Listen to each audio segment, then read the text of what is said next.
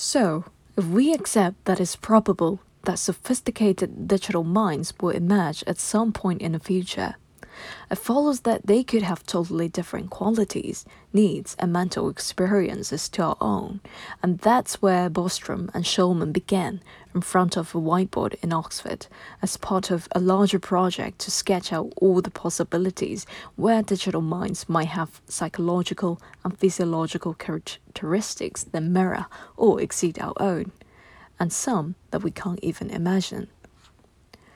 One thing they identified during these exercises was that digital minds might have the potential to use material resources much more efficiently than humans do to achieve happiness. In other words, achieving well being will be easier and less costly for them in terms of energy. Therefore, they could experience more of it. A digital mind's perspective of time could also be different thinking much faster than our brains can, which could mean that it's possible to subjectively experience much more happiness within a given year than we ever could. They also need no sleep, so for them, it could be happiness all night too. Human also can't copy themselves whereas in silicon, there's a strange possibility of multiple versions of a single digital being that feels a huge amount of well being in total. These are not the only routes to super beneficiary status either. There's also synthetic life's lack of evolutionary adaptations, which place limits on enjoyment for you and me. There's reason to think that engineered minds could enjoy much greater durations and intensity of pleasure, writes Bostrom and Shulman.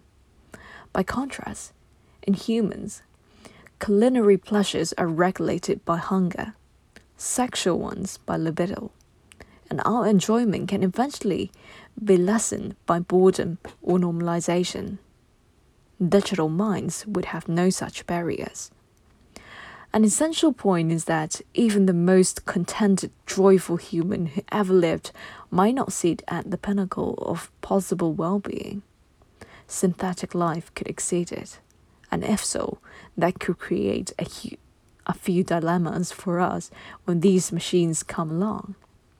It might even be an argument for avoiding building them in the first place if one subscribed to the view that they should be afforded rights, which I am aware again requires you to switch on your scientific gene, they might have a case for being the sole beneficiaries of resources and energies when those were scarce, because the quality and quantity of the well being would so massively outweigh ours.